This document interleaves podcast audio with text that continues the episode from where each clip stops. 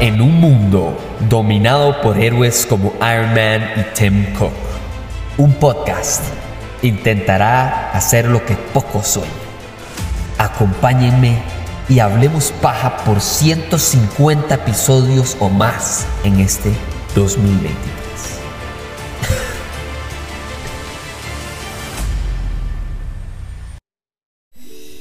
wow, a veces de verdad que todas se vienen juntas y no solo para mal, muchas veces también para bien de verdad que estos próximos 10 días que se vienen en el podcast les aseguro que son otro nivel. Si me están siguiendo en redes sociales, arroba hablemos se están dando cuenta de lo que estoy hablando. Básicamente conseguí una entrevista con el director y la productora de la primer película de ciencia ficción costarricense llamado Órbita Prima. Pueden buscarlo incluso en, de ahí en redes, en Instagram, Facebook, etcétera. La entrevista fue extraordinaria. Ahorita van a ver los episodios que van a salir la, la otra semana respecto a este tema. Va a salir probablemente uno este fin de semana y dos la otra semana.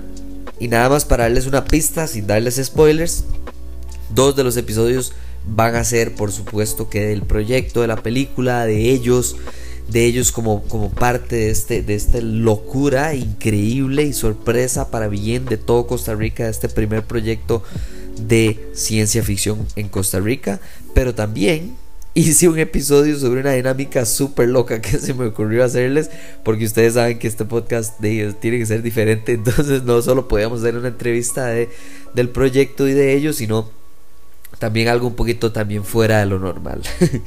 Pero bueno, ojalá eso les guste, eso se viene en los próximos días. Hoy tenemos que hablar de una lista que se me surgió. Es más, estaba en plena entrevista y les voy a dar así el detallazo. En ese momento eh, lo que hice fue que eh, saqué un cuaderno que es donde siempre tomo la, la, guía mía, digamos, para, para todos los podcasts, no solo para entrevistas y anoté así de la manera más gruesa y grande y mayúsculas posibles hacer esta lista de cinco películas que para mí marcan los mejores debut de como directores en el cine. Punto. O sea, para mí estas cinco son increíbles, casi insuperables. Y creo que sí, o sea, como todo siempre lo he dicho, no he visto todas las películas de la historia de la humanidad, pero de las muchas que he por dicha logrado ver, estas son las cinco que me sorprende muchísimo que este director, obviamente no me sorprende para nada que hayan llegado a ser lo que son, pero sí me sorprende que este sea su ópera prima, o sea, este es este es su salida a la calle, esto es su todo o nada. O sea, yo sé que obviamente no, no se acaba una carrera con solo una película, estamos claros en eso. Pero sí estamos también muy claros de que si les va muy mal, de es muy difícil que el segundo proyecto les den más presupuesto, un proyecto más lleno de, digamos, de, expectativas de parte del público. No, y eso es, eso es lo que me gusta y me encanta. Es más, este primer ejemplo y la posición número 5 para mí es extraordinaria. La película número 5 está, es del 2013. Por cierto, creo que esta película yo no la vi como hasta el 2020, una cosa así, porque ni siquiera había escuchado de ella.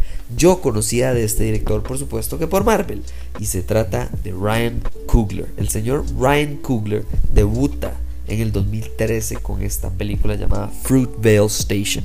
Fruitvale Station no solo es una película increíble, no solo es una película cruda, es una película acerca de violencia racial, es una película de clases sociales, es una película que por cierto Michael B. Jordan rompe en escena y nos da una representación emocional pesada difícil de ignorar porque el tema de la película es fuerte.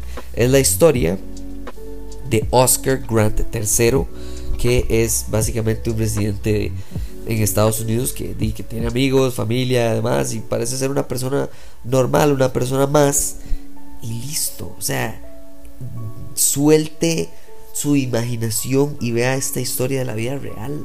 O sea, el presupuesto de esta película, y voy a estos presupuestos porque es la primera película de estos directores, el presupuesto de esta película fue de 900 mil dólares, ni siquiera un millón de dólares, que en Hollywood un millón de dólares es como decir aquí mil colones. Y fue 900 mil dólares al punto de que el presupuesto, Octavia Spencer está en esta película, y ella ofreció que no le pagaran salario para que Ryan Coogler pudiera hacer y producir en la totalidad a gusto esta película con ese presupuesto. Esta película es exquisita. Número 4. Un carajo loco. De verdad que el cerebro de este mae para mí debe estar igual de loco que el de Stephen King. Estoy hablando de Robert Eggers. Robert Eggers en el 2015 debuta con una película llamada The Witch o The Witch, como quieran pronunciarlo, que básicamente es esta película de terror no sé si emocional, de terror psicológico. Una película de, Nueva Inglaterra en, 1600, en los 1600, no sé, en los 1600 creo, que básicamente los expulsan de la comunidad en la que están y se tienen que enfrentar a una maldad que está en el bosque. Eso es todo lo que les voy a decir de esta película. Es un debut exquisito por el hecho de que es diferente.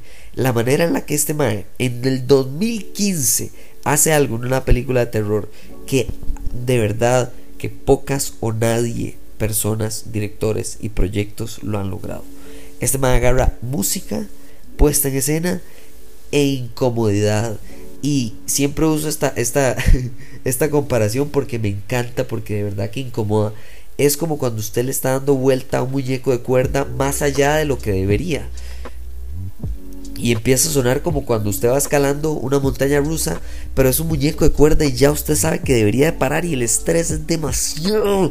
Y eso hace que en lugar de pegar un brinco, el susto más bien sea más construido, progresivo, deconstructivo. Es una vara terrible esta película y por eso la recomiendo. Además del hecho de que obviamente Anya Taylor Joy debutó también en esta película y esa madre no, no entiendo cómo es posible, pero bueno, y además e, el, cinematógrafo, que es nombre ni siquiera lo puedo pronunciar, habló de que el, la gran mayoría, él, habla como la mayoría, pongámosle, no sé, 70% de la película, es grabada con luz natural. Natural, o sea, si pasaba ahí, no sé, pasaba un pájaro muy grande, de repente se les arruinaba la toma. De verdad, esta película no solo es un extraordinario terror, es una extraordinaria dirección. Hablando de extraordinario, hablemos del 2009, una película muy, muy diferente. Y hablando de nombres que no puedo pronunciar, este director Ruben Fleischer, Fleischer, Fleischer, Fleischer, Ruben Fleischer debuta con esta comedia que para mí es de las que yo más añoro volver a visitar miles y millones de veces con todo el mundo que yo conozca que no haya visto Zombieland. Zombieland del 2009 es una joya, es una hermosura. Es más, creo que hasta esta película yo no había podido ver y admirar y disfrutar de Woody Harrelson como disfruté de Woody Harrelson en esta película. Sí, sí, muy bien Emma Stone y Jesse Eisenberg, un aplauso para ustedes. Pero el uso en esta película, número uno, de la edición. El editor de esta película es para mí igual de responsable que el director de que el debut sea tan impresionantemente bueno. El uso de letras, de cortes abruptos en, medio de la narrativa es una hermosura de película que esta sí tuvo un presupuesto decente, de 20, bueno, decente, llamémosle a números de Hollywood, ¿verdad? Más de 20 millones de dólares de presupuesto. Y lo más interesante de todo es que tuvo que pasar con cosas retadoras que usted no esperaría que pase una película. Siempre me ha parecido interesante. De nuevo, desde aquí que sigo mucho a Woody Harrelson y en esta película lo arrestaron por posesión de marihuana.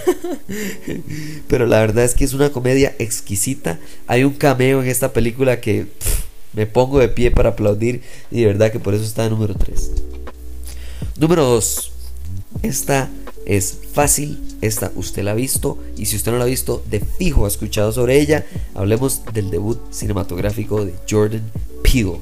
Jordan Peele debuta en el 2017.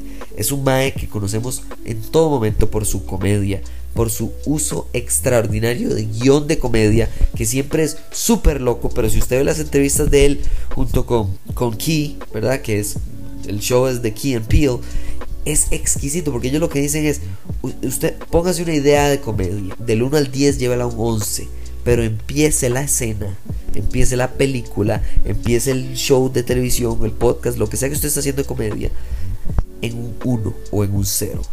El mundo tiene que sentirse real para que el chiste sea un 11 y usted se tire al piso de la risa. Esa misma técnica Jordan Peele la habla para el terror y siempre lo ha dicho y me encanta que la manera en la que él ve el terror es igual a la comedia. Y lo que él habla es, mae, Daniel Kaluuya entendió mi visión del terror, que el terror y la comedia son la misma escena con diferente música, pero la misma entrega de parte del guion, la actuación y la construcción de la escena. Es exquisito el hecho de que ellos de verdad puedan pasar de comedia a, terror de una manera tan increíble como por ejemplo The A Quiet Place, por supuesto John Krasinski es otro ejemplo que siempre uso. Pero si vamos a hablar de debuts exquisitos y debuts también poco esperados, porque de nuevo Jordan Peele le dieron un presupuesto bastante decente, muy, muy, muy, muy lleno de, de oportunidades, llamémosle para que todo saliera bien. Mientras que muchas de las otras no tanto. Esta, la número uno, el mejor debut para mí en el cine de un director hasta ese momento desconocido, señores y señoras. Por supuesto que en 1992, año en el cual yo no había nacido, debuta Quentin Tarantino. Quentin Tarantino debuta con Reservoir Dogs. Es increíble el hecho de que esta película sea el debut cinematográfico de este mae, con un presupuesto de un poquito por encima de un millón de dólares, al punto de que famosamente, como el presupuesto, presupuesto era tan bajo, bueno, un millón de dólares es bajo para que se den una idea, los actores tenían que traer su propia vestimenta para la película. Chris Penn usa esa jacket desde él. Steve Buscemi, esos jeans supuestamente también son de él. Michael Masson también, la, la ropa que anda es de él. O sea, de verdad, Harvey Keitel, Tim Roth, Michael Masson, Chris Penn, todos estos maes no solo se entregan a la película, se entregan al debut de este director que pasa a ser histórico. Por supuesto que Quentin Tarantino es un genio, pero nadie apostaba más de un millón de dólares a eso. Ahora todo el mundo habla de Once Upon a Time in Hollywood y de, y de Fiction y de Django Unchained y de Kill Bill. pero imagínese de verdad la violencia de este señor, la crudeza, la manera tajante en la que este man hace películas. Y usted le daría más de un millón de dólares para que se vuelva loco con un robo bancario. ¿Cuántas veces no hemos visto un robo de un banco eh, eh, en el cine? Él lo hizo de una manera muy diferente. Y por eso para mí es el número uno. Voy a desde ya evitar la controversia de redes sociales que sé que se viene porque no puse en mi lista a Orson Welles. Tengo que pedirles una disculpa pública a, todo mundo porque sí, esta es la fecha en la que todavía no he visto Citizen Kane, la película de 1941 de Orson Welles, que fue por cierto el debut cinematográfico de Orson Welles y en muchos lados he visto que, que mucha de la gente que habla de eso en todo lado y lo pone él por lo menos de número 2 o número 1 casi siempre y no he visto la película y por eso prometo, no sé si este 2023, pero lo más pronto posible, ojalá este año, eh, ver esa película para ya de verdad incluirla en todas mis listas, pero no he visto la película, eh, es bastante vieja, entonces vamos a buscar a dónde es que está, pero bueno, esa es mi lista de los 5 debuts cinematográficos más importantes o más impactantes o más recomendables de este podcast. De verdad que se vienen episodios increíbles, estoy editando la entrevista, estoy editando, se viene por cierto otra más la otra semana, que no les voy a decir todavía quién es, van a ver la foto en redes sociales, ya saben, arroba, hablemos paja, ojalá les guste, les guste muchísimo, vamos a seguir, estamos en enero, gente, estamos en enero, de verdad que no podría agradecerles esto, gracias a ustedes, a que ustedes escuchan, a que ustedes compartan, a que ustedes rieguen la bola y a que ustedes con solo escuchar este podcast y compartirlo en redes sociales, de verdad que me hacen el favor mundial. Gracias, nos hablamos en la próxima. Chao.